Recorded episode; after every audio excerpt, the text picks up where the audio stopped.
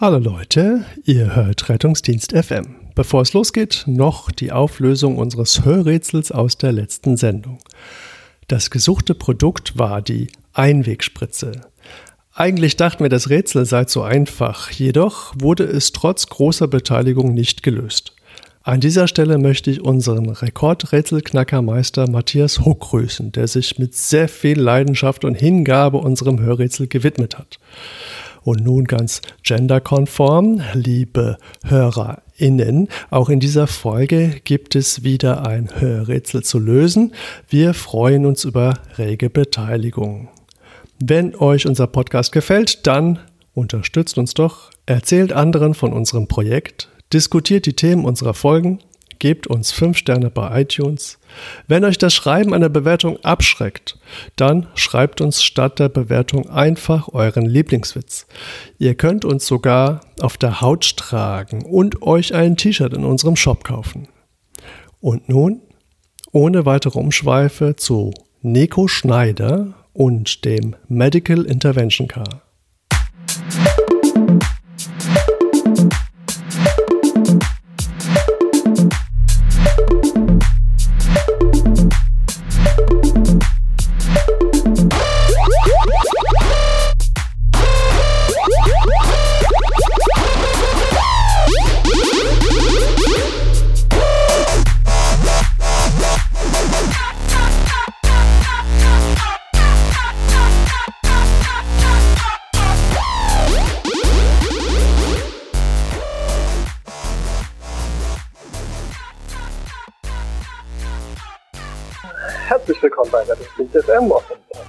Für den Rettungsdienst mit Themen rund um den Rettungsdienst.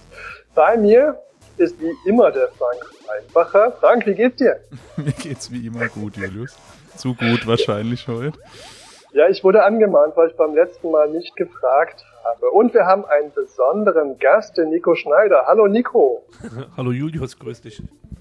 Wie geht es dir? Ja, mir geht's sehr gut. Äh, ich bin gegen Corona geimpft, mir kann nichts passieren. Äh, ja, und ansonsten freue ich mich äh, über die Anfrage von euch. Äh, freue mich, ja, wie der Frage schon im Vorgespräch festgestellt hat, über ein mir nicht ganz unliebsames Thema reden zu dürfen, ähm, nämlich äh, heute Abend über das Medical Intervention Car. Ja, total gut. Ähm, was ich ja beim letzten Interview vergessen habe zu fragen, ähm, da haben wir schon ein bisschen was über dich erfahren, aber sag mal, woher ist dein Dialekt? ja, meine erste Fremdsprache ist ja nun, wie man unschwer erkennen kann, Hochdeutsch. Äh, ich komme aus Kaiserslautern, also 98 Prozent der Deutschen sprechen nicht richtig Pfälzisch. Das muss auch in diesem Rahmen hier geändert werden.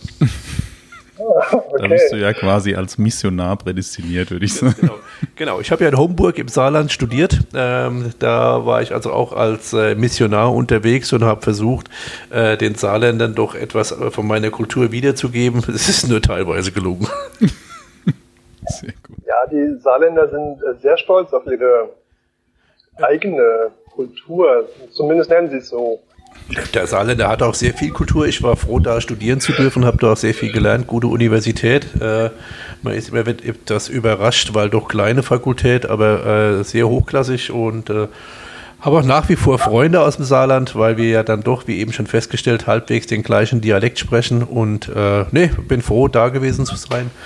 Äh, und ähm, habe da, glaube ich, auch für, die, für das heutige Thema, was wir heute haben, also auch die Notfallmedizin, viel gelernt, weil ich ja damals da auch Rettungsdienst gemacht habe, komme ja gebürtig aus dem Rettungsdienst. Äh, habe da 20 Jahre gearbeitet, äh, bin spät berufen äh, auf der Medizinerseite oder auf der, auf der Arztseite. Manchmal frage ich mich, ob das wirklich besser ist, aber gut, das ist ja heute Abend nicht das Thema. Naja, im Prinzip machst du ja immer noch Rettungsdienst irgendwie, ne? Ja, im Grunde schon. Das ist aber genauso wie in meinem Heimatort. Äh, die spielen auch heute da noch Fußball. Es ist halt nur nicht mehr das, was es halt vor 20 Jahren mal war. Also heute mit Schuhen. Ja, genau. Ja, Und der Ball ist aus Leder. Ja. ja, super. Ich darf auch nicht so viel Böses über Saarländer sagen, weil ich habe da Verwandtschaft und ich habe ähm, letztens festgestellt, dass unsere ähm, halbe Belegschaft aus Saarländern besteht. Also halten wir uns da kurz. Ja, Kickoff war 19.01.1919, nee, 2019. Ja. Ähm, da war eure Kickoff-Veranstaltung zum Medical Intervention. Sag mal, Nico, was war denn das nochmal für, für ein Gefährt? Ja, der, der, der, der freudsche Versprecher äh, ist eigentlich ein guter Einstieg, weil wirklich in den End 19er Jahren, also um genau zu sein, so 95, 96, äh, als ich frisch Rettungsassistent war. Das war ja das Berufsbild vor dem Notfallsanitäter. Also ich war einer der ersten gelernten Rettungsassistenten in Kaiserslautern. Ähm, und da hatte ich schon so mit anderen zusammen, ich will das jetzt sagen, die Idee, aber so die ersten Gedanken an so Projekt wie dieses Medical Intervention Car, also quasi an ein, an, an ein Konzept, was eben ähm, Spezialisten äh, im Bereich der Notfallmedizin, was ja dann doch ähm, ja, relativ breites äh, Feld ist, was da abgedeckt werden muss, aber was auf jeden Fall Leute mit, mit großer Expertise und vielleicht sogar mit, mit neuen Techniken äh, als Add-on zu einem NEF oder zum, äh, zum Rettungsdienst eben zur Einsatzstelle bringen sollte, müsste. Und diese Idee ist eigentlich gereift, ja, über 20 Jahre, noch länger sogar. Äh, und irgendwann hat sich dann die Möglichkeit ergeben, so im Jahre 2015, 2016, ähm, ja, Anfang der Zehner habe ich ja dann den Frank Weilbacher kennengelernt äh, bei uns. Wir haben zusammen angefangen, in der Uniklinik in Heidelberg zu arbeiten, der so in etwa den gleichen Spleen hat, möchte ich jetzt mal sagen, wie, wie ich. Äh, und so ist diese, diese Idee des Medical Intervention Cars geboren worden. Es war am Anfang, der, unser Working Title war das, war das Schlimmauto. Ähm, Schlimmauto. und aus dem Schlimmauto wurde irgendwann das Medical Intervention Car.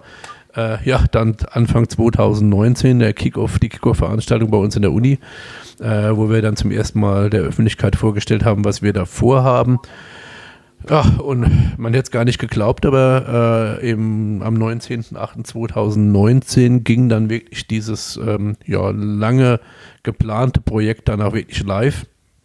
Seitdem sind wir auf der Straße, hat sich einiges verändert, beziehungsweise es ist, hat schon einiges ergeben. Also wir haben jetzt knapp an die, an die 95 Einsätze mit unserem Auto innerhalb von, äh, von 16 Monaten. Ähm, ich glaube behaupten zu dürfen, auch wenn das noch evidence-based ist, aber ähm, wir können sagen, wir haben Menschenleben gerettet, äh, die wir zumindest in unserer Gruppe oder ähm, derer, die damit befasst sind, glauben, die wir vielleicht hm, auf normalem Wege nicht hätten retten können. Ähm, Natürlich haben wir auch Fehler gemacht. Äh, aus diesen Fehlern lernen wir. Also es gibt äh, mittlerweile, auch das hat sich alles entwickelt. Wir haben äh, so, eine, so eine Fehlerkultur eingeführt, wo wir auch unsere Einsätze nachbesprechen. Manches ist gut, was wir machen, andere Sachen müssen wir dran feilen. Aber klar, wie so häufig im Leben, es ist noch kein ähm, Meister vom Himmel gefallen und genauso ist es mit unserem Mic auch. Also wir probieren teilweise das Try and Error, aber wie gesagt, äh, wir können ja später mal drüber reden. Wir haben schon der eine der anderen Familie, den Vater, die Mutter ähm, wieder zurückgeben können und das macht uns ja doch einigermaßen stolz, muss ich sagen. Ja, das, das klingt mal äh, ziemlich klasse das MIG war ja eigentlich gedacht, vor allem Expertise zu bringen, also Leute, die vielleicht weitergehende Fähigkeiten oder Wissen haben und vielleicht dann noch Notfalltechniken und Material. Ähm, was habt ihr denn so an Expertise und Notfalltechnik und Material im Auto oder was fährt da das Auto? Ja, ich fange mal äh, vielleicht mit den, mit den äh, mit dem Equipment, was wir bringen, fange ich vielleicht mal an. Also die Besonderheit, die wir sicherlich haben, ist unser Blutkühlschrank. Also wir haben einen Kühlschrank, der über eine ständige Kühlkette verfügt. Das ist angebunden an unsere Blutbank, äh, dem IKTZ in, in, in, Heidelberg, also unsere ganz normale originäre ähm, äh, klinische Blutbank, die uns Blutkonserven zur Verfügung stellt. Und zwar sechs Stück an der Zahl. Äh, das heißt, wir sind die Ersten gewesen in Deutschland, die äh, wirklich Blut zur Einsatzstelle bringen. Und zwar eben so, dass es auch keinen Verfall geben kann, weil wir die Kühlkette einhalten. Wir transportieren die äh, Erythrozytenkonzentrate 30 Tage lang, äh, wenn sie nicht verbraucht werden. Jeder weiß, 42 Tage sind sie haltbar. Äh, nach 30 Tagen kommen sie bei uns aus dem Auto, kommen wieder ganz normal zurück in den äh, in den Kreislauf der Uniklinik und werden dann da, wo sie gebraucht werden, verbraucht. Wir haben also keinen, äh, keinen Ausschuss. Wir, wir verbrauchen im, ja, klassischen Sinne kein Blut, es geht keins kaputt, weil wir alle der Meinung sind, ähm, die auf dem Auto eingesetzt sind, dass Blut ganz, äh, ganz hohes Gut ist. Äh, es ist ein Organ, äh, gibt ganz viele Blutspender, denen wir ähm, unsagbar dankbar sind, dass sie sich immer wieder ähm, zu den Blutspendediensten in Deutschland auch begeben und auch da wollen wir Werbung machen. Macht es weiter, äh, wenn ihr Zeit habt. Ähm, geht zum Roten Kreuz, geht zu den verschiedenen Hilfsorganisationen, spendet Blut, weil ohne dieses Blut wären wir aufgeschmissen. Wir könnten es nicht auf die Straße bringen, ähm, könnten eben genau da nicht ansetzen, äh, wo wir glauben, dass es hilft. Nämlich, wenn wir eben einen Volumenmangel haben, dann glauben wir, man braucht das richtige Volumen, um das zu ersetzen. Und das ist unserer Meinung äh, eben nicht immer. Es gibt auch genügend äh, Fälle, wo auch Sterofondin oder, oder auch mal ein Plasma-Expander hilft. Aber es gibt auch eben, die kennen wir, diese massiv blutenden Patienten, die brauchen eben Blut und das bringen wir eben an die Einsatzstelle. Äh, nebenbei bringen wir natürlich auch äh, die festen Gerinnungsprodukte mit. Also sprich, wir haben Fibrinogen dabei, wir haben PPSB dabei, also ähm, die, die Gerinnungsfaktoren, die von der Leber normalerweise produziert werden, ähm, die man eben transfundieren kann. Die bringen wir mit. Äh, und wie gesagt, da sind wir einmalig bisher, soweit ich das weiß, ähm, weil wir eben nicht mit einer Kühlbox kommen, sondern wirklich mit einem Kühlschrank, der an die, Kühl, äh, an die Kühlkette angeschlossen ist. Also wir haben vier Thermometer äh, in, unserer, äh, in unserem Kühlschrank einen Alarmgeber, dass wenn das Ding zu warm wird, wir müssen ja, wie gesagt, immer äh, Temperaturen zwischen 2 und 6 Grad einhalten. Also ziemlich eng gemonitort, das kriegen wir aber gut hin. Unsere Blutbank ist mit uns sehr, sehr zufrieden. Wir sind ähm, ja genauso in Qualitätsstandard drin wie alles andere, was in der Uni an Blutkonserven irgendwo hin transportiert wird und sind darauf einigermaßen stolz, dass das funktioniert. Das ist mal ein Punkt. Äh, Gibt ihr Gibt ihr das Blut warm oder kalt? Nee, im Moment sind wir nur so, dass wir es kalt geben. Ähm, da schneidest du auch einen sehr interessanten Punkt an. Wir sind noch auf der Suche äh, nach einem ordentlichen Wärmesystem. Nur das Problem ist natürlich auch, wie wir wissen, in der Notfallmedizin muss eben auch die Zeit äh, spielt eine Rolle. Äh, und wenn wir jetzt natürlich noch anfangen, Blutwärmesysteme aufzubauen, äh, andere Systeme zu, zu, ähm, zu etablieren, kostet natürlich auch Zeit. Und äh, da haben wir momentan noch kein System gefunden, was wirklich ähm, das Blut adäquat wärmt in einer Zeit, die für uns, äh, die für uns gangbar ist. Also deswegen geben wir momentan das Blut wirklich kalt. Okay. Ja, des Weiteren haben wir natürlich äh, eine ECMO dabei, also eine extrakorporale Membranoxygenierung. Ähm, oh. Davon versprechen wir uns, dass wir die Reanimation vielleicht etwas äh, in, in eine neue in ein neues Zeitalter bringen können, wie wir ja schon wissen. Es gibt mittlerweile genügend Studien, die ja äh, uns ganz klar sagen, dass, äh, dass über die ECMO, also VA-ECMO, venoarterielle ECMO, man die Durchblutung, die Perfusion des, des Hirns ähm, in der Reanimationssituation aufrechterhalten kann. Da, da sind wir wirklich äh, großer Hoffnung, dass wir damit ähm, was bewegen können für unsere Patienten.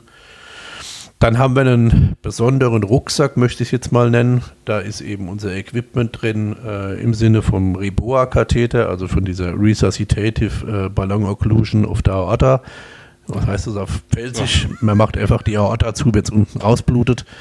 Ähm, was sich einfach anhört, ähm, ist manchmal ganz schön komplex. Äh, es gibt natürlich blutende Patienten aus dem Becken bei einer rupturierten Bauchaorta aber auch die atone Nachblutung darf man nicht vergessen bei der schwangeren Patientin, die frisch entbunden hat, äh, ja. wo, wo, der Uterus nicht adäquat kontrahiert. Und ähm, da haben wir auch immer wieder Patientinnen auch äh, versterben sehen, beziehungsweise immer massiven hämorrhagischen Schock im Krankenhaus gesehen. Und auch da sehen wir eben, dass eben nicht nur das Blut, was wir mitbringen, um den Patienten zu stabilisieren, hilft, sondern wir müssen auch das Problem lösen, zumindest mal temporär im Sinne ja. von, von, von der Damage Control. Und das können wir eben mit diesem Reboa-Katheter ganz gut tun.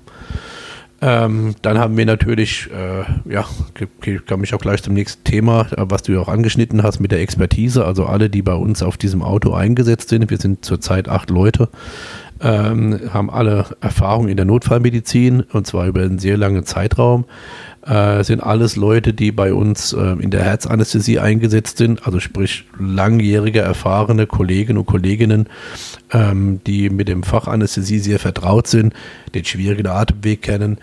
aber auch das Führen von Teams ähm, durchaus jeden Tag auf der, äh, an ihrer Arbeitsstelle eben ähm, umsetzen müssen und auch eben mit schwierigen Cases umgehen. Sei es jetzt, ob das Kinderanästhesie ist, wie gesagt, Herzanästhesie, ähm, schwer blutende Patienten, ähm, alles, was man sich irgendwie in der modernen anästhesiologischen Klinik vorstellen kann.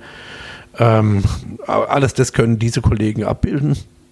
Dort liegt auch so ein bisschen das Problem für uns, weil das natürlich Kollegen und Kolleginnen sind, die auch an ihrem Arbeitsplatz sehr eingebunden sind, weil genau diese acht Leute, da gehört auch mein Chef dazu, der äh, Professor Weigand, der das ganze System ähm, massiv unterstützt, weil er auch darin den Benefits für die Patienten sieht. Ähm, und diese Leute, die haben alle auch Kurse gemacht. Also die, ich glaube, das sind so wahrscheinlich, es ist die, äh, die geringe Spezies, die alle Kursformate, die es, glaube ich, so in Deutschland gibt, sei es jetzt, mache jetzt gerne auch ein bisschen Werbung, PHTLS, äh, ob das ETC-Kurse sind, ob das ähm, irgendwelche andere Kursformate aus dem Bereich der Wiederbelebung ist, also sprich EPALs bei den Kindern äh, oder ALS-Kurse, die natürlich für jeden von uns äh, eigentlich elementar sind. Das haben die Leute alles. Als Add-on haben sie noch äh, unsere Intake Advanced Kurse, wo man eben lernt, wie kann man ein Herz nähen, wie kann man eine Notfallnaht machen, wie kann man Reboa einführen, wie kann man thorakotomieren, wie funktioniert das alles. Das haben die Leute alles. Dazu noch die Expertise, die sie an ihrem Arbeitsplatz haben, weil die tollste Ausbildung hilft einem eigentlich leider nicht viel, wenn man es nicht praktisch umsetzen kann. Äh, und Rettungsdienst ist, oder beziehungsweise Medizin, nicht nur der Rettungsdienst, Medizin im Allgemeinen ist viel mit Erfahrung. Man muss viele Skills trainieren. Man, man kann sie aber auch wirklich nur trainieren, wenn man sie jeden Tag macht. Äh, das haben die Leute alle und deswegen sind wir ganz froh, dass wir genau diese Expertise eben auch rausbringen können. Also ähm, wir sehen uns eben als, als Add-on äh, auch für junge Kollegen, aber auch mir selbst ist es schon so gegangen, dass ich vielleicht irgendwo ähm, als Notarzt draußen stand und habe mir gewünscht, dass vielleicht noch jemand käme, der mich jetzt unterstützt. Ähm, ja. Kam dann keiner, weil ich nicht wusste, wen ich noch rufen soll, weil es das System noch nicht gab. Und jetzt haben wir in Heidelberg und Umgebung eben den Riesenvorteil, sagen zu können, okay, wenn wir da noch jemanden brauchen, in der Klinik würde zum Beispiel der Frank, sitzt gerade neben mir, ähm, wenn, wenn ich ein Problem habe, würde ich ihn immer rufen und würde sagen, ich stehe jetzt im Saal 8, komm doch mal vorbei, äh, ich kriege den Tubus nicht rein. Ähm, das, und das passiert quasi täglich. etwa viermal am Tag. Ähm, dann könnte ich aber rufen und es käme jemand. Wenn der Frank nicht käme, würde ein anderer Kollege oder Kollegin kommen und würde mir helfen auf der Straße, wenn ich so lapidar bezeichnen darf, sind wir das noch nicht gewohnt. Wir haben den Fahrradstandard noch nicht eingeführt. Ja. Ähm, wir sind aber manchmal auch, und da nehme ich mich selbst gar nicht aus, man ist manchmal von sich selbst so überzeugt, dass man glaubt, das alles hinzukriegen. Und ich glaube, dass es ein paar Jahre Erfahrung braucht, um auch mal sagen zu können, es ist für mich jetzt eigentlich eine Stufe zu hoch oder ich habe vielleicht auch mal einen schlechten Tag bin mir ganz sicher, dass ich schon tollen Rettungsdienst gemacht habe und tolle Medizin gemacht habe in meinem Leben. Aber ich bin auch ganz sicher, dass ich heute Abend noch 15 Storys erzählen kann, wo du sagst, was hat er da gemacht? Das war ja unterirdisch.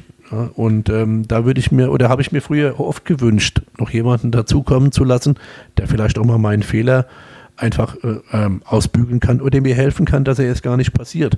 Und das ist so eine Idee oder eine ganz große Idee eben von unserem Medical Intervention Car, dass wir eben da eben ähm, Leute, die da einfach auch mal mit einem guten Rat zur Seite stehen können, da rausbringen und die uns dann einfach helfen können.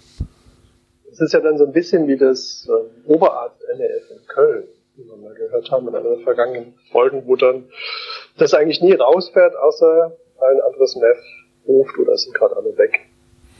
Ja, oder auch bei bestimmten Indikationen, wenn ich das richtig weiß, ja, Reanimationen ja. und so weiter. Ne? Das ist ja, das ist ja eine ähnliche Patientengruppe wie die, ähm, auf die das Medical Intervention Car zielt. Ne? Das sind halt ähm, Patienten, die kritisch sind, und die wir in der Klinik auch in einem Schockraum beispielsweise niemals mit einem Team mit nur einem Arzt versorgen würden. Also das die, die klassische Rettungsdienstkonstellation RTW NRF, da sind wir vier Personen, davon ein Arzt. Ähm, ich kenne jetzt wenig Schockräume, ähm, wo ein schwerst kritischer Patient mit vier Personen versorgt wird. Und ähm, deswegen äh, glaube ich persönlich, dass das dass, dass wir das Konzept zumindest äh, ausprobieren müssen und das, das äh, erwägen müssen, ob denn unser Behandlungsteam mit vier Personen für ganz kritische Patienten, die viele pa äh, Probleme gleichzeitig haben und äh, nicht nur ein Atemwegsproblem häufig, sondern vielleicht ein Atemwegsproblem, ein Kreislaufproblem, ein Atemproblem, dann haben sie noch ein D-Problem. Ja, also da äh, das klassische alle Buchstaben schlecht, ja, ähm, ob dafür ein Team mit vier Personen und einem Arzt wirklich die optimale Versorgung bieten kann, allein schon aufgrund der, der Hände, ja, der Anzahl der Hände und ähm, äh, in, in der Folge dessen, ähm, die, wie viele Probleme kann so ein Team gleichzeitig adressieren. Oft ist es ja so, man kann ein bis zwei Probleme lösen vielleicht, aber äh, der Patient hat wahrscheinlich fünf bis zehn Probleme. Aber das ist ja zum Beispiel so ein Punkt, den hatten wir in der letzten Folge auch, wo die Trisha Morrissey interviewt hatten und die dann meinte, ganz selbstverständlich in, in Neuseeland kommt es in der Reanimation standardmäßig vielleicht zwei Fahrzeuge. Ja. Und ähm, ich, ich finde, das, das fehlt hier so ein bisschen. Ne? Also ein Verletzter, ein NEF, ein RTW, fertig. Ja, also Vielleicht braucht es da einen anderen Ansatz. Ne? Ja, also ich weiß nicht, wie du das wahrnimmst, Nico. Ich glaube, dass das in Deutschland, ähm, habe ich den Eindruck, noch sehr auf oder häufig auf Unverständnis stößt. Warum sollen denn mehr als die, die Standardrettungsmittel zu einem Patienten ist es denn notwendig? Gibt es dafür überhaupt einen Grund? Also wir denken, glaube ich, ja, aber ähm, ich habe den Eindruck, dass das ähm, vielen noch sehr fremd ist, dieser Gedanke. Ich weiß nicht, wie du das wahrnimmst, Nico. Ähm, leider ja. Ähm, genau so ist es. Ähm, ich bin, schließe mich da dem Frank also völlig uneingeschränkt an. Wir stehen teilweise im Schockraum bei unseren schwerstverletzten Patienten mit 15 Ärzten. Und das ist jetzt mal keine Übertreibung. Da stehen wirklich 15 Ärzte und es stehen nochmal zehn äh, hochgradig ausgebildete Pflegekräfte dabei, die da als Team arbeiten und versuchen, ein Leben zu retten. Und die sind alle beschäftigt. Die haben alle zu tun. Und da draußen glauben wir manchmal alleine zurechtzukommen. Und wir wissen eigentlich, kann sogar weitergehen, es ist publiziert, es steht in der S3-Leitlinie Polytrauma, steht drin. Und zwar schon seit Jahren, dass wir wissen, dass wenn Oberärzte vor Ort sind, steht, steht teilweise drin auch Consultant aus dem amerikanischen System, ähm, aber auf jeden Fall hochqualifizierte Ärzte und Pflegekräfte dabei sind, dass dann das ein definitives äh, ähm, einen Impact hat auf das Outcome des Patienten, weil der Schwerverletzte eben von der Expertise profitiert. Das wissen wir. Und wir wissen auch, ähm, das hat Rowan publiziert, dass ein größeres Team, wie du eben angesprochen hast, zum Beispiel in Neuseeland, äh, eben auch bei der Standardreanimation, die wir alle kennen, ähm, ganz klar dargelegt hat, je mehr Leute ich da habe, da ist so etwa zwischen sechs und acht die optimale Teamgröße, dass das eben das Outcome des Patienten signifikant verbessert. Äh, und wir glauben leider heute immer noch, dass eben, äh, wie von Frank eben angesprochen, vier Leute reichen, um das optimal zu machen. Ich komme noch aus einer Zeit, wir hatten in Kaiserslautern hatten wir ein NAB-System, da waren wir zu dritt, also zwei Sanitäter und ein, und ein Arzt.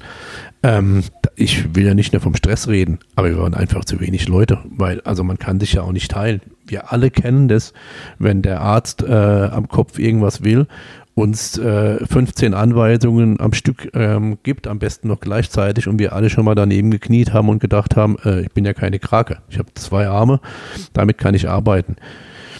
Ähm. Wir brauchen mehr Leute. Also wir müssen auch mehr Leute rausbringen auf die Straße, ähm, um die Leute auch präklinisch optimal versorgen zu können. Zumal die Einsätze in der Zeit damals auch noch äh, häufig ein bisschen zünftiger waren als, als heute. Es ist ja eher, ein bisschen seltener geworden. Oh, das ist ja nochmal ein Thema, Mensch, äh, Julius. Also der, der Frank lacht sich halb tot. Ähm, oh, ich sehe es schon. Äh, das müssen wir aber an anderer Stelle, können wir uns da gerne mal drüber unterhalten, weil alleine darüber kann ich, glaube ich, vier Stunden reden. Ähm, ja, äh, anders. Es war einfach eine andere Zeit. Ähm, es gab viele, und ach, das ist ein Ansatz des Mix. Ähm, früher war es ja wirklich so, dass wir nicht nur gefühlt einfach mehr Traumata äh, im Rettungsdienst hatten. Wir waren mehr bei Verkehrsunfällen äh, und nicht nur eingebildet. Wir hatten viel mehr Verkehrstote wie heute. Ja, ich erinnere mich so an meine Anfangszeiten. Ähm, da war es ja wirklich so, dass man am Wochenende eigentlich immer bei einem schweren Verkehrsunfall mal war kann jetzt heute hier außerhalb jetzt vom MIG oder außerhalb auf dem Hubschrauberdienst, kann ich nicht sagen, wann ich beim letzten schweren Verkehrsunfall war, wo jemand eingeklemmt war. Zum Glück, zum Glück, ja, weil unsere Patienten profitieren ja, aber uns geht natürlich die Erfahrung verloren. Ja, weil wir einfach diese Patienten gar nicht mehr so häufig sehen. Und das ist auch einer unserer Ansatzpunkte, weil wir schicken da Leute hin, die das eben wirklich jeden Tag machen.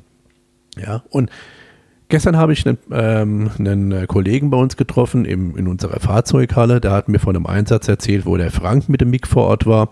Und was der, äh, was der Kollege extrem gut fand, war, dass er gesagt hat, er hat geholfen bekommen. Und zwar genau da, wo er es wollte. Er hat Fragen gestellt, die hat er beantwortet bekommen. Er hat äh, ähm, haptische Hilfe bekommen, also in der Durchführung von Maßnahmen. Und er hatte nie das Gefühl, dass man ihm das weggenommen hat. Das ist ja immer ein Problem, dass ja der andere, der dabei ist, ja auch mitmachen will. Hört sich blöd an, aber wenn wir früher im Sandkasten gespielt haben, wollten wir unsere Schieber auch nicht hergeben. Das verstehe ich ja. Und genauso ist es heute auch noch. Wir wollen ja diesen Menschen retten. Ja, und alle wollen davon äh, daran teilhaben. Und ich glaube, dass es wichtig ist, dass wenn wir hinkommen, dass wir nichts wegnehmen wollen. Wir wollen unterstützen, wir wollen Expertise geben, wir wollen Hilfestellung geben. Aber wir gehen auch wieder, wenn man uns nicht braucht. Ich verspreche es. Ja, ich glaube, das ist so ein bisschen, bisschen vielleicht die, die Sorge bei, bei dem einen oder anderen, dass wenn man sich schon in Anführungsstrichen die Blöße gibt, dass man jetzt Hilfe braucht, das ist ja auch eine Art der Selbstoffenbarung, auch dem, dem anwesenden Team gegenüber, ähm, dass man dann noch äh, im Prinzip nur noch das, das fünfte Rad am Wagen ist. Ja. Da, sorry, ähm, da, da muss ich jetzt ein Zitat bringen. Wir hatten mal einen Oberarzt, der ist mittlerweile in England. Der hat immer gesagt, äh, weißt du, Schneider, Patienten sind kein Spielzeug. Und das ist, glaube ich, ein ganz wichtiger Punkt. Wir sind nicht da, damit wir abends nach Hause gehen und uns selbst toll finden, weil wir jetzt irgendwas am Patienten gemacht haben. Alle Patienten, die wir meiner Meinung nach versorgen, das sind Angehörige, die haben Kinder, die haben äh, Brüder, die haben Schwestern. Und ich will es jetzt gar nicht so sehr polemisch machen, aber das ist einfach so. Und wir arbeiten dafür, damit die abends wieder nach Hause kommen äh, und vielleicht eine Chance haben zu überleben. Und das ist meiner Meinung nach das Allerwichtigste. Und da spielt es, und jetzt kann ich nur von mir selbst reden, da spielt es relativ wenig eine Rolle, wie hoch mein Stolz ist. Ich muss meinen Stolz ablegen, wenn jemand kommen kann und kann das besser als ich oder kann mir auch nur helfen, weil auch da machen wir eine Sondersendung. Ich erzähle dir mal äh, drei Stunden lang, was ich schon alles verkehrt gemacht habe und dann kam einer rein und hat es gelöst. Ich bin aber auch schon in die Tür reingekommen und habe für andere Probleme gelöst, die vorher nicht lösbar waren, weil es manchmal auch gut ist, wenn ein Dritter oder Väter dazukommt und die Sache nochmal von außen sieht. Und das ist, glaube ich, genau der Punkt. Nicht, dass man glaubt, man kriegt was weggenommen. Wir müssen als Team arbeiten. Wir alle sind ein großes Team. Und dieses Team muss als Endziel haben, den Patienten zu retten. Ob jetzt Rettung die Menschenlebenrettung ist oder ob das auch nur Gesundheitsrettung ist oder die Schmerztherapie oder was auch immer. Aber im Endeffekt muss das im, im Fokus unseres Handelns stehen und nicht mir geht es, oder ich versuche das zumindest zu machen, nicht, dass ich abends nach Hause komme und glaube, dass ich jetzt der, der, der, Tollste und der Beste bin, sondern dass der Patient vielleicht abends wieder mit seinen Angehörigen sprechen kann. Der sagt dann vielleicht nicht, ey, der Schneider hat mir heute das Leben gerettet, aber der sagt vielleicht, naja, das Rettungsdienstteam hat mir zumindest heute wieder die Chance gegeben, dass es weitergeht. Und das ist, glaube ich, also für mich ist das meine zentrale Triebfeder, warum das Auto auch geboren wurde. Ja, ja, Weil, ich, weil wir möchten und alle, die da drauf sitzen, ziehen da am gleichen Strang, weil wir genau das möchten. Wir möchten, dass unsere Patienten dadurch einen Benefit haben.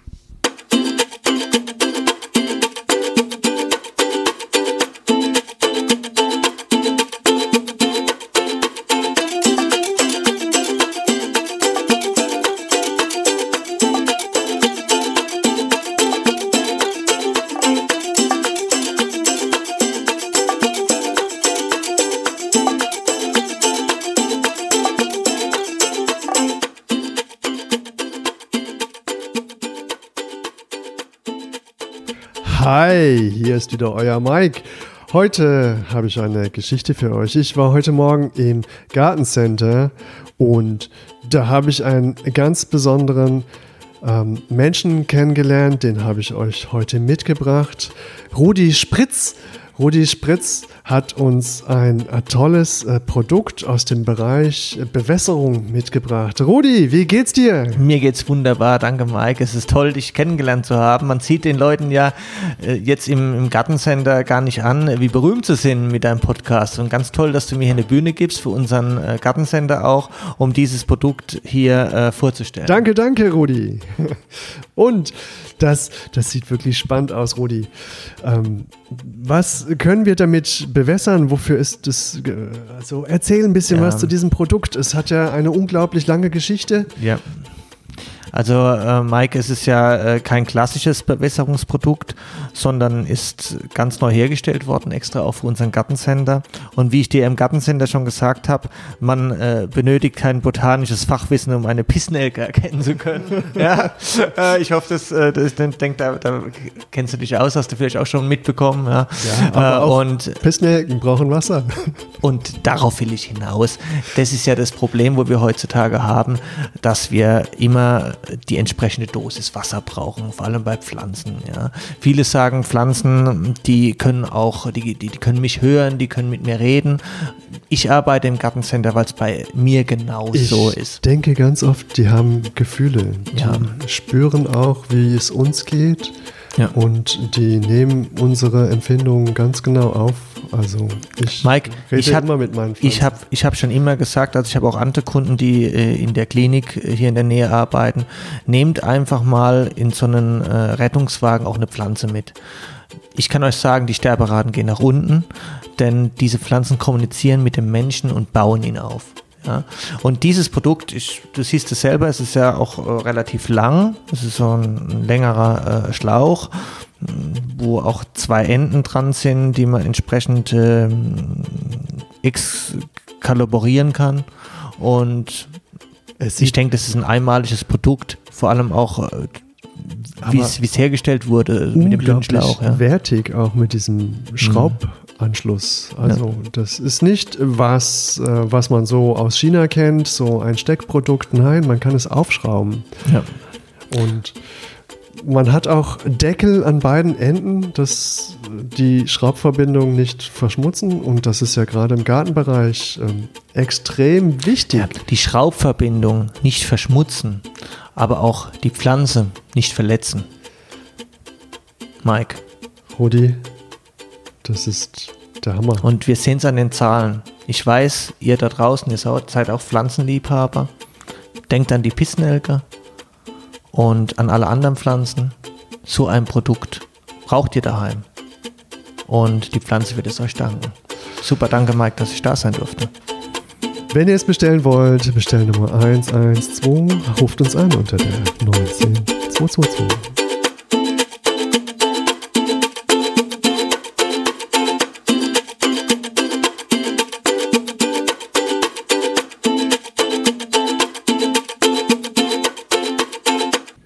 wenn du jetzt den, den Benefit ansprichst und ähm, wenn ich mit anderen Menschen über das Medical Intervention Car spreche, dann kriege ich immer so ein bisschen die Aussage zu hören, wenn ich in einem urbanen Bereich bin, wo der nächste Schockraum fünf bis zehn Minuten entfernt ist, wozu brauche ich dann ein Nick? Ja, ähm, da, da, könnten wir jetzt äh, Rechenbeispiel könnten wir da mal anfangen. Also ich mache mir manchmal so ein bisschen die, die, die, die, die Mühe, sage ich jetzt mal, und stoppe auch mal Zeiten mit. Wie lange es denn dauert, wenn ich mit meinem Auto, mit meinem RTW irgendwo stehe und den Patienten nur auslade und in den Schockraum bringe.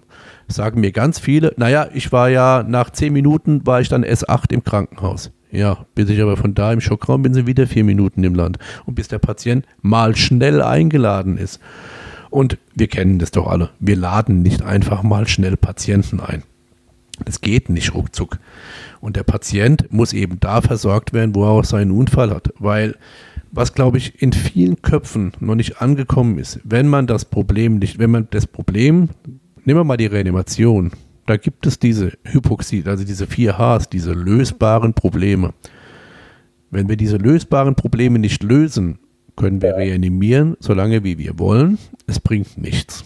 Das heißt, wir müssen die Probleme, die es gibt bei dem Patienten, frühzeitig adressieren, müssen die angehen und müssen diese Probleme lösen. Wenn wir unter Reanimation mit einem Patienten, der kein Blutvolumen mehr hat, in den Schockraum fahren, dann können wir es auch lassen, weil es nichts bringt. Deswegen lasse ich dieses Argument und ich will überhaupt nicht sagen, dass es immer so ist. Es gibt auch Patienten, die kann man einladen, in den Schockraum fahren, keine Frage. Nur dieses unversorgte durch die Gegend fahren, wie wir es die letzten Jahre immer mehr erleben, bringt meiner Meinung nach keinen Benefit. Ja, ich glaube, das ist ähm, sehr spannend, wenn man die, die Entwicklung mal der, der präklinischen Notfallmedizin in Deutschland so über die letzten Jahrzehnte verfolgt. Und das ist ja noch gar nicht so lange her. Da ähm, hatte man schon mal die Idee, ähm, der Arzt kommt dann, also nachdem er sich irgendwann entschlossen hat, dass äh, der VW-Bully fährt vor und lädt den Schwerverletzten beim Verkehrsunfall ein. Da ist eine Person drin und äh, wir machen Spiegelrettung. Der hält oben den Lederriemen fest und äh, wenn, wenn die Hand runterfällt, dann fährt der Fahrer noch ein bisschen schneller. Ähm, das hat man ja dann irgendwann verlassen und, und hatte die Idee, der Arzt muss zum Patienten. Und dann wurde wahrscheinlich das Ganze ins Extrem getrieben und man hatte die Idee, man kann mit den Mitteln, die es damals gab, den Patienten schon vor Ort so weit versorgen, dass er komplett stabilisiert wird in allen Fällen. Ja, das hat dann dazu geführt, dass wir Unmengen Zugänge gelegt haben bei jedem Polytrauma-Patienten, haben literweise äh, kristalloide Flüssigkeiten, bis es irgendwo klar aus allen Löchern rauslief, äh, reingeschüttet und irgendwann haben wir gemerkt, das ist nicht so das Wahre. Ja, dann, dann ist das, glaube ich. Vergiss nicht den Blasenkatheter für die Bilanz. Ja, genau. Der Blasenkatheter. Es musste jeder intubiert werden, der nicht bei drei auf dem Baum war. Ja, und dann, dann ist es, glaube ich, ins andere Extrem umgeschlagen. Dann sind wir so auf der, der angloamerikanischen Welle geschwommen und haben gedacht, wir machen jetzt wieder Load and Go und äh, laden einfach alle. Ähm, äh, wir haben jetzt kein Pickup, aber wir schmeißen die auf die Schaufeltrage oder auf das Spineboard. Ohne Spineboard ging es eigentlich dann jahrelang gar nicht mehr im deutschen Rettungsdienst und fahren die einfach alle ganz schnell in die Klinik und dann wird in der Klinik alles gut. Ja. Und das ist das genau, was der Nico sagt. Ja. Wir sehen dann teilweise Patienten, die sind aus meiner Sicht eklatant unterversorgt, wenn die zu uns kommen. Und ähm, dann, dann zeichnet sich ja jetzt dann wieder die, die, die Bewegung hin ab zu, ja, wir machen jetzt nur das Notwendige vor Ort äh, und äh, machen trotzdem zügigen Transport und machen ein bisschen was auf dem Transport noch.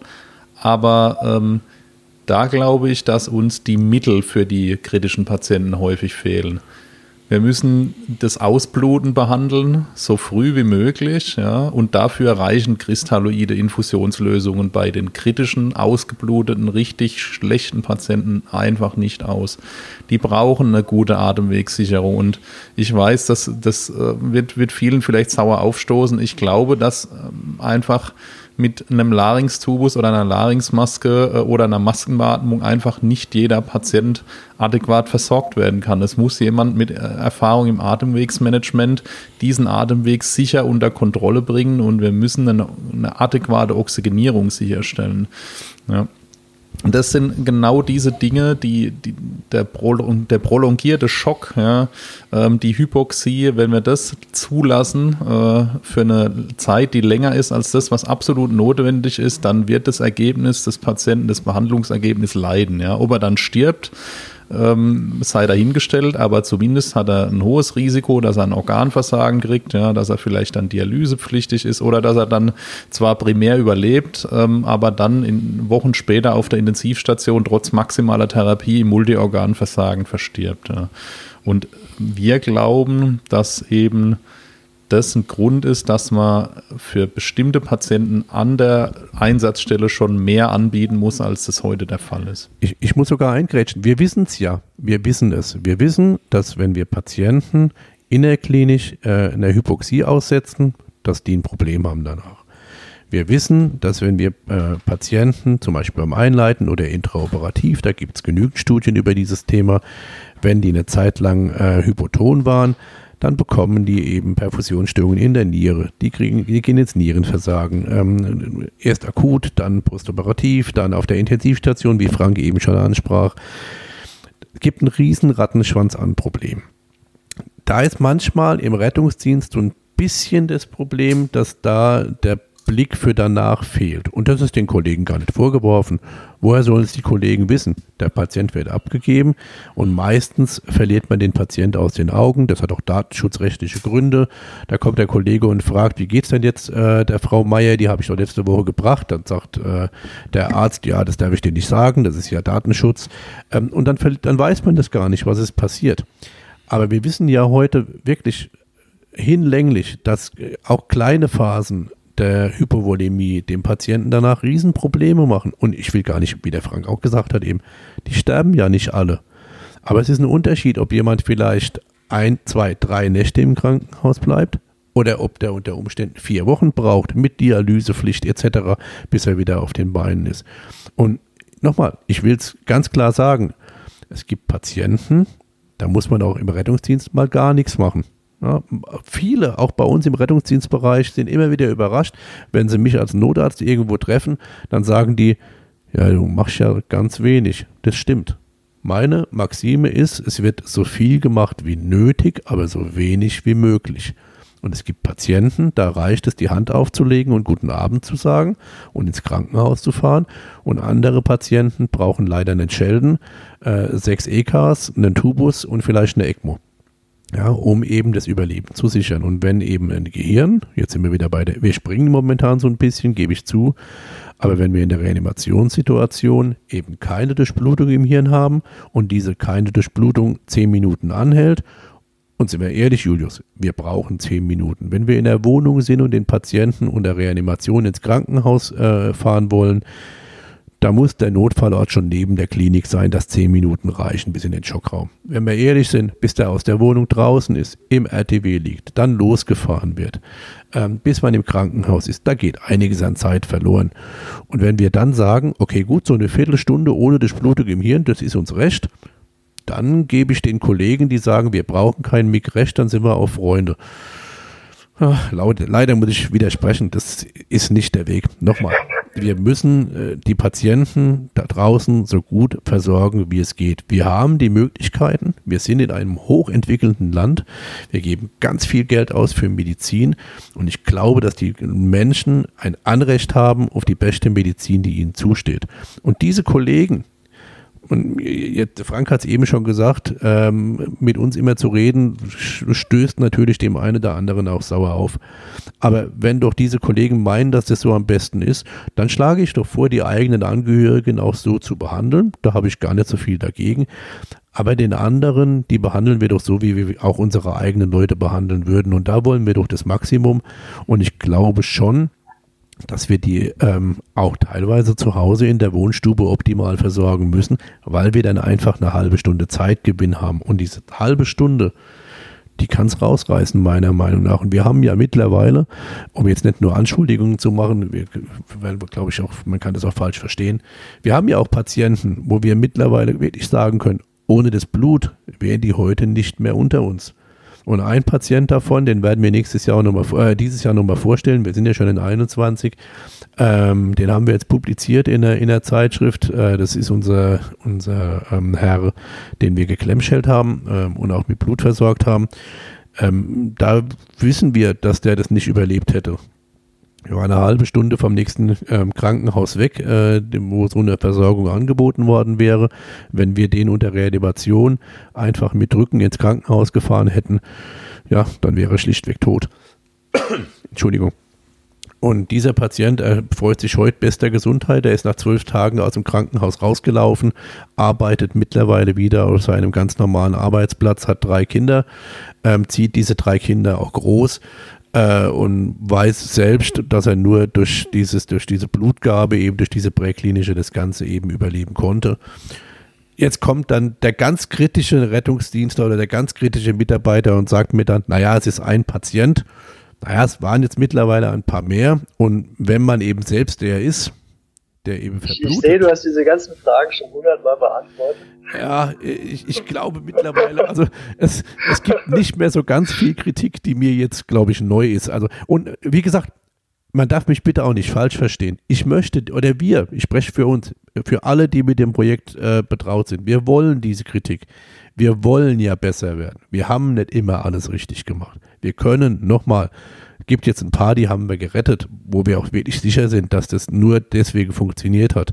Ich glaube, wir haben noch niemandem geschadet, aber es gab auch Patienten, da bin ich ganz sicher, wenn wir da nicht dazu gekommen wären, hätten die das auch überlebt. Das ist gar keine Frage. Ja, also wir sind jetzt nicht die Retter vorm Herrn. Ähm, und manche glauben ja, dass ich auch nichts anderes zu tun hätte, wie eben mit diesem Auto mit Blaulicht durch die Gegend zu fahren. Auch die muss ich leider enttäuschen. Ich fahre seit fast 30 Jahren mit Blaulicht durch die Gegend. Und es ist, äh, also ich werde heute nicht mehr nervös, wenn die Blaulichter laufen. Ganz im Gegenteil, ich bin froh, wenn sie nicht laufen. Ähm, trotzdem, ein, ein, guter Arbeitskollege von uns hat vor kurzem zu mir gesagt, Mensch Schneider, woher nimmst denn du die Motivation, nach den ganz langen Jahren das zu machen?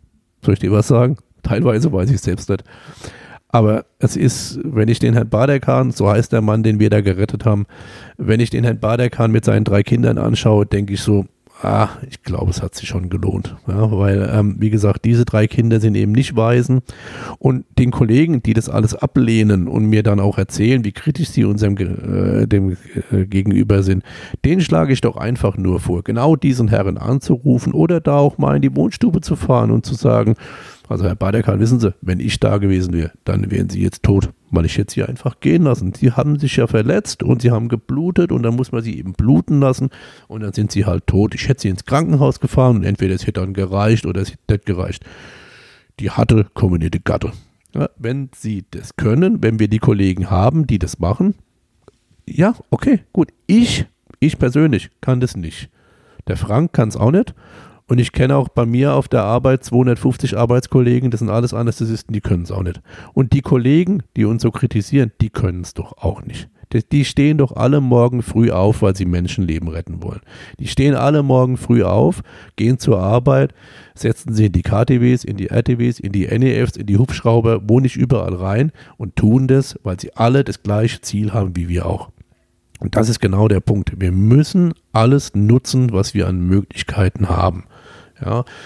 Und wir können nicht sagen, ja, dieses, dieses, ja, das geht auch so, können wir auch so machen. Ach, so viel Aufwand braucht man. Ja, dann müssen wir aber im Krankenhaus auch aufhören. Ich habe mit Frank schon eine komplette Nacht äh, im Herz-OP gestanden, ich kann es versprechen, und wir waren beide geschwitzt und wir haben mit vier Ärzten und vier Pflegekräften, die nur Anästhesie gemacht haben, nicht die operative Abteilung, das waren auch nochmal zehn, haben wir versucht, einen Patienten oder haben wir einen Patienten gerettet. Hätten wir da sagen sollen, oh nö, also jetzt heute, das ist mir alles zu viel. Äh, jetzt, äh, da lassen wir nur zwei Ärzte da und zwei Pflegekräfte und alles andere, nee, also mehr lassen wir jetzt nicht rein. Ach Jungs, das sind wir doch ehrlich, das wollen wir alle nicht. Und wenn es unsere Angehörigen wären, würden wir es schon zweimal nicht wollen. Ja, das ähm, wirft ja viele Grundsatzdiskussionen auf. Ne? Also überhaupt, ähm, wie wir Rettungsdienst gestalten wollen, wie wir den finanzieren wollen, wie wir den durchführen wollen. Und im Prinzip ist es ja so, dass man ja mal auf der einen Seite und mal auf der anderen Seite steht mit den Argumenten. Und das gleiche ist es ja, wenn es darum geht, hier einen neuen Rettungswagen, soll der jetzt einen Perfusor haben oder nicht, oder was weiß ich, worüber man diskutieren kann, ob er eine Klimaanlage haben muss oder so ein neues tolles Tragesystem. Und dann kriegt man ja auch wieder alle möglichen Argumente entgegengeworfen. Und ähm, ich habe immer den Eindruck, dass alle so ein bisschen das Ziel aus den Augen verlieren. Und mit der Entfernung zum Schockraum, das war natürlich ein bisschen scherzhaft gemeint, aber ich glaube, es ist natürlich auch bei vielen vielleicht auch nicht so ganz bedacht. Das ist so ein bisschen wie wenn ich meiner Freundin sage, ähm, wenn sie fragt, wann kommst du nach Hause, ich gucke aufs Navi und sage, in zehn Minuten bin ich da. Aber da bin ich ja noch nicht losgefahren, ich bin noch in die Garage gefahren, ähm, ich habe vielleicht noch nicht die Einkäufe ausgeräumt. Ja?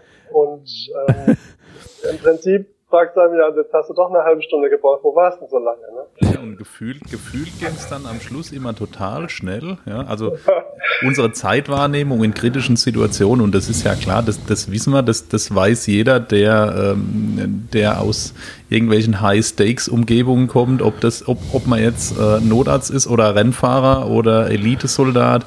Das, das Zeitgefühl geht uns ja komplett verloren in solchen Situationen. Ja. Entweder äh, überschätzen wir uns und denken, das, das ging jetzt alles ewig, das waren aber nur fünf Minuten, oder umgekehrt. Wir denken, wir waren jetzt total schnell, weil wir waren ja die ganze Zeit beschäftigt und sind jetzt zügig ins Krankenhaus und dann am Schluss ist es mit ähm, Erkennen des Problems, äh, Transportvorbereitung, dran den Patienten ins Auto, äh, mit dem Auto dann mal losfahren, dann geht's Navi nicht, ja, dann nehmen wir vielleicht nicht den nächsten Weg, dann müssen wir in die Wagenhalle, dann müssen wir dort ausladen, dann müssen wir von dort aus in den Schockraum, dabei bleiben wir beim Ausladen mit, mit dem Sauerstoffschlauch hängen oder mit dem Beatmungsgerät. Es ist doch so. Es gibt sicherlich also ich bin überzeugt davon, dass es Patienten gibt, die man mit, mit einem Load-and-Go-Ansatz sehr gut behandeln kann. Und unser Grundsatz ist auch, und ich glaube, das ist extrem wichtig, das nochmal in dem Zusammenhang zu sagen, wenn äh, man draußen sich befindet, und das sagen wir auch ähm, jedem, der mit uns zusammenarbeitet, man hat den Eindruck, dass dieser Patient in der Situation schneller äh, in einem Schockraum ist, als äh, dass das Medical Intervention Car beim Patienten ist, dann sollte man, man soll, sollte man niemals auf uns warten, sondern sollte diese, diese Transportoption wählen. Wir bieten auch äh, explizit an, äh, Rendezvous zu machen. Ähm, wir lassen auch, wenn es sein muss, unser Auto irgendwo in der Walachei stehen und steigen zu oder geben nur äh, Blutkonserven ins Auto oder wie auch immer. Wir sind zu allem bereit, ja, wenn es der optimalen Versorgung dient. Ja. Aber ähm, das, das Entscheidende ist, glaube ich, ähm, man muss das machen, was dem Patienten am meisten nützt. Ne. Aber ähm, ich glaube, und das ist, also das sehen wir leider häufig, ähm, die, äh, der, die Möglichkeit des schnellen Load-and-Go-Transports ähm, wird häufig, glaube ich, stark überschätzt. Anfang des 20. Jahrhunderts hat ein Mitarbeiter von, ähm, von einem Patentamt gesagt, er kann sich jetzt nicht mehr vorstellen, was jetzt noch kommen soll, das ist ja alles erfunden. Das trifft es ganz gut. Wenn wir das mal aufnehmen, das Thema, und uns dann fragen, welche Probleme gibt es denn überhaupt in unser Konzept? Dann ist es ja so, wenn wir uns angucken, erstes NEF. Man kann sich die Mühe machen, kann die ARD Mediathek bemühen. Da gibt es Interviews von Ärzten aus den 50er und 60er Jahren, die live dran beteiligt waren. Wenn man das heute sieht, ähm, da denkt man, ich brauche noch vier Bier mehr, dass ich das verkrafte, weil dann ähm, sagt nämlich ein netter äh, Herr im Anzug, ja, also er glaubt nicht, dass sich dieses notarztbesetzte Rettungsmittel durchsetzen wird, weil man glaubt, also das ist alles Quatsch, was wir hier machen. Jeder, der das heute sieht, lacht sich tot. Schauen wir uns die ersten Hubschrauber an. In den 70er Jahren hat jeder gesagt, was? Hubschraubertransport? Auch das kann man sich bei YouTube anschauen. Die Interviews aus dieser Zeit hat keiner dran geglaubt ich kann in die 90er Jahre gehen und kann was berichten, wo ich live dabei war. Der Frank kann es schon nicht mehr hören, der kennt die Storys alle. Ich habe in Kaiserslautern die Frühdefibrillation eingeführt, zusammen mit dem Dr. Stefan Polocek, der ist heute ähm, ärztlicher Leiter äh, unserer Bundeshauptstadt Berlin. Ähm, wir haben zusammen in Kaiserslautern die Frühdefibrillation eingeführt. Defibrillation, das ist das, was heute jeder Sanitäter selbstständig durchführt. Wir durften das damals nicht. Äh, nicht 1830, wir reden jetzt von dem Jahr 1995, das ist 25 Jahre her. Ja, da haben wir den Leuten beigebracht, den Rettungsdienstmitarbeitern, selbstständig beim Kammerflimmern zu defibrillieren. Wir wurden angezeigt. Wir wurden genauso wie heute, teilweise schlimmer, wurden wir durch, durchs Dorf getrieben als komplette Spinner, was wir uns einbilden würden, den Rettungsdienst defibrillieren zu lassen. Das können sich die jungen Kollegen heute nicht mehr vorstellen, weil das heute alles normal ist. Zugänge legen. Zugang legen hat damals bei uns zumindest zu einer Abmahnung geführt. Ja, also wir haben den Rettungsdienst in den letzten Jahren schon massiv nach vorne gebracht. Und ja, es wird Dinge geben, die sind damit gut, die werden wir wahrscheinlich in 20 Jahren noch sehen. Und es wird Dinge geben, da sagen wir vielleicht in 10 Jahren auch, das war völliger Quatsch. Aber wir wissen es nicht. Wir müssen es rausfinden. Wir müssen rausfinden, was der optimale Weg ist. Und das können wir nur durch Forschung. Wir müssen Wissenschaft betreiben. Ja, weil, ähm, wenn wir das nicht machen, werden wir immer nur eine Meinung haben. Und ihr habt es ja vorhin schon angesprochen, die Kollegen in, äh, in Köln, die machen das mit dem Oberarzt NEF. Und ich vor kurzem mit dem Kollegen Adler unterhalten aus, äh, aus Köln, der sagt, es läuft sehr gut. Sie fahren zu jeder Reanimation dazu mittlerweile. Ja, ich glaube, dass das ein guter Ansatz ist. Ich glaube, wir müssen dahin. Und nochmal, Nicht, weil wir den Kollegen über die Schulter schauen, doch wir wollen über die Schulter schauen. Das will ich ja bei meiner Arbeit auch. Ich gehe ja auch beim Frank vorbei und sage, ey, was hast du denn da gemacht? Oder kann ich dir da was helfen? Oder mein Oberarzt kommt die Tür rein oder mein Chef kommt die Tür rein und sagt, ey, kann ich da mitmachen oder, äh, oder geht es zu zweit schneller oder soll ich jetzt wieder gehen? Würde ich nie sagen, geh wieder. Ja, und das, dieses Verständnis müssen wir auf die Straße bringen. Das müssen wir in die Leute irgendwo ein Stück weit reinkriegen, weil wir keinen Rettungsdienst machen zum Selbstzweck, sondern wir machen das, weil wir Menschen helfen wollen. Also ich habe auch den Eindruck, dass das in Deutschland auch ein, ein Kulturproblem oder eine Kulturfrage ist. Unsere, unsere Fehler, Lernen und so weiter Kultur ist so, dass, dass wir in, in, Deutschland häufig so sind, wir wollen alles selber hinkriegen und alles, was wir nicht alleine hinkriegen, das wird als persönliches Versagen gesehen und wir schauen auch häufig bei anderen da drauf.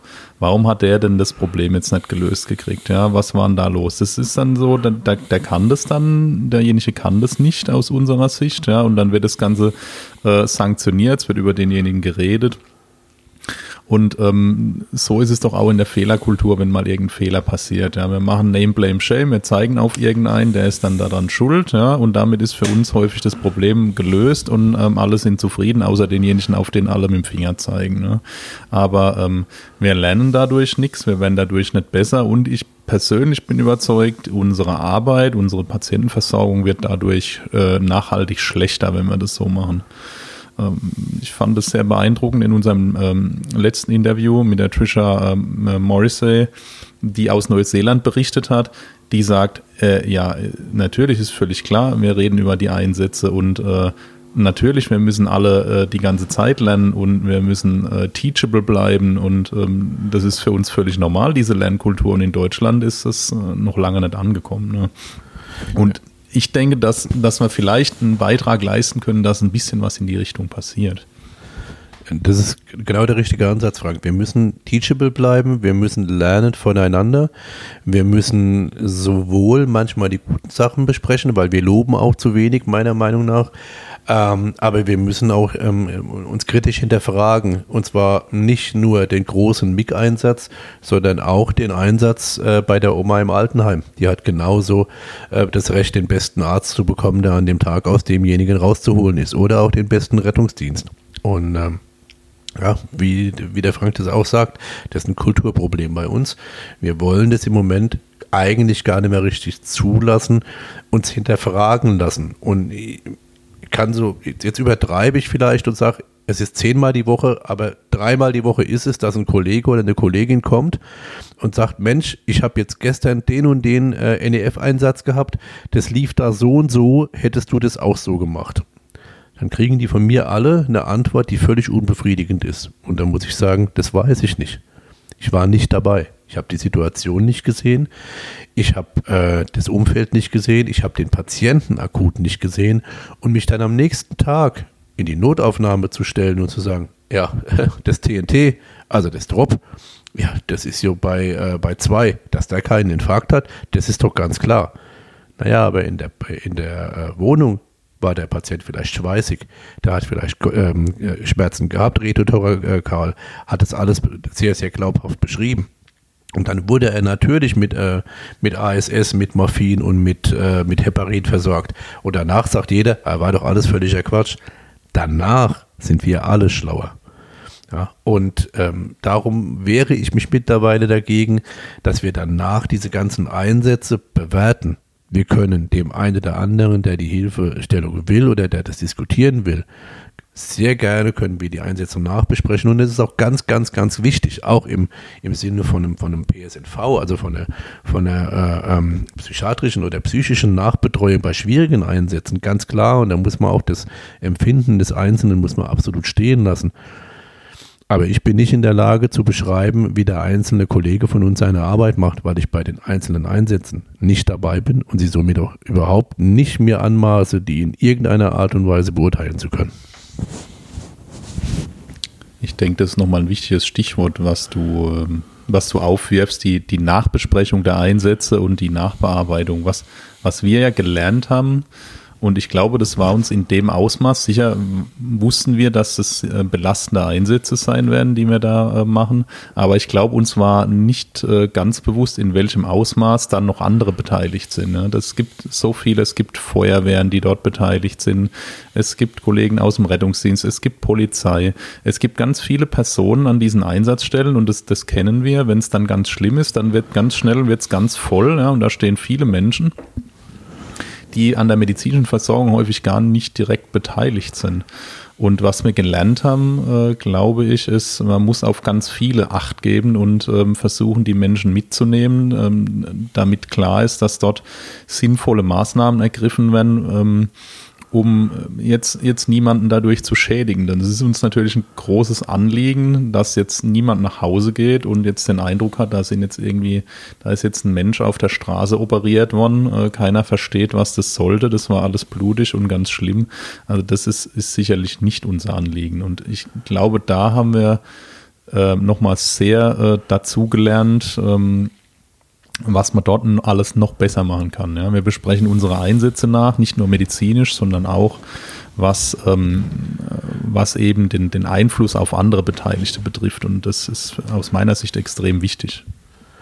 Ja, das nochmal das Thema PSNV. Also ich sage ja, sag ja auch mit Absicht, die, die Kollegen machen eine, eine wahnsinns gute Arbeit und ich habe am Anfang das überhaupt nicht auf dem Schirm gehabt, dass man äh, bei solchen Einsätzen genau die auch braucht, weil, wie Frank schon sagte, da kommt ein Abschleppwagenfahrer, da kommt ein Polizist, da eine Polizistin. Ich meine immer, wenn ich eine, äh, wenn ich ein wenn ich sage sie oder er ist bei mir, das ist alles das Gleiche. Also nicht, dass jetzt einer kommt und sagt, der, der ist genderpolitisch nicht korrekt. Oh mein Gott. Ähm, ja, man muss ja heute. Saarland heißen alle S, oder? Bei, genau, bei uns ist alles S. Ja? Also meine Oma hat früher immer gesagt, wie geht's denn dem?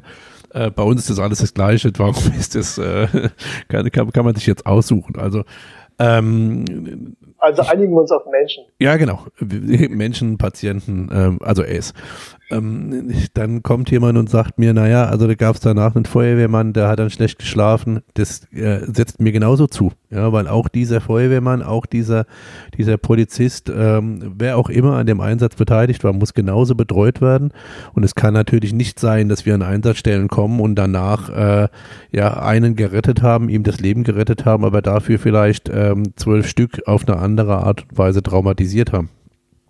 Das mussten wir lernen. Das ist ein Lernprozess und deswegen bin ich heute so froh, äh, auch sagen zu können, dass wir jetzt mit dem PN, äh, PSNV gerade aus, aus dem Rhein-Neckar-Bereich ähm, in Schulterschluss gehen wollen. Wir wollen neue Konzepte entwickeln. Wir wollen uns Konzepte erarbeiten, wie wir eben auch solche sehr, sehr belastenden Einsätze. Und das ist ja, vorhin haben wir drüber gelacht, aber deswegen heißt das Ding Schlimmauto. Wo wir hinkommen, ist es meistens sehr schlimm. Ähm, und ich kann auch sagen, dass das für mich und auch für die Kollegen nicht immer einfach ist, ja, weil das natürlich immer der, der, der Rand der Medizin ist. Wir, also ich habe wahrscheinlich letztes Jahr ähm, die meisten Einsätze mit dem Auto gefahren. Ähm, und ich kann schon auch sagen, ich kam teilweise hier abends nach Hause und habe gedacht, naja, also noch mehr Tote muss ich jetzt dieses Jahr nicht mehr sehen. Also mir reicht's. Ähm, und ich glaube, ich habe Tote gesehen von äh, ja, 2,3 Kilo, also quasi neugeboren, äh, bis zum Alter von 80. Ja, irgendwann reicht es einem auch. Also mir zumindest. Ich gibt auch Menschen, denen setzt es nicht zu. Mir hat es auch schon zugesetzt. Und ähm, darum müssen wir eben auch schauen, dass wir da äh, unsere Nachbesprechungskultur haben, dass wir uns ähm, austauschen mit unseren Kollegen aber dass wir eben auch daraus lernen, dass eben auch die Psyche ähm, da durchaus eine Rolle spielt. Ja, es ist, glaube ich, in so Einsätzen immer die Frage, welche Rolle man spielt. Wenn man ähm, in so einem Team mitarbeiten kann, dann hat man, glaube ich, nochmal eine andere Position, weil man ja sozusagen am, am Ort kommen und am Überleben des Patienten aktiv beteiligt ist. Wenn man aber jetzt zum Beispiel vielleicht ein Feuerwehrmann ist, der vielleicht nur ähm, irgendwie das Licht hält ähm, oder das Auto aufschneidet, ähm, der hat vielleicht dann eher das Gefühl, dass er nur Zuschauer ist und aktiv nicht positiv irgendwie auf diese Situation Einfluss nehmen kann. Gleichzeitig ist natürlich dann vielleicht für den vom MIG natürlich nochmal eine spezielle Situation, weil er ist ja vielleicht mit der Erwartung belegt, dass er so der Letzte ist, der das Steuer noch rumreißen kann.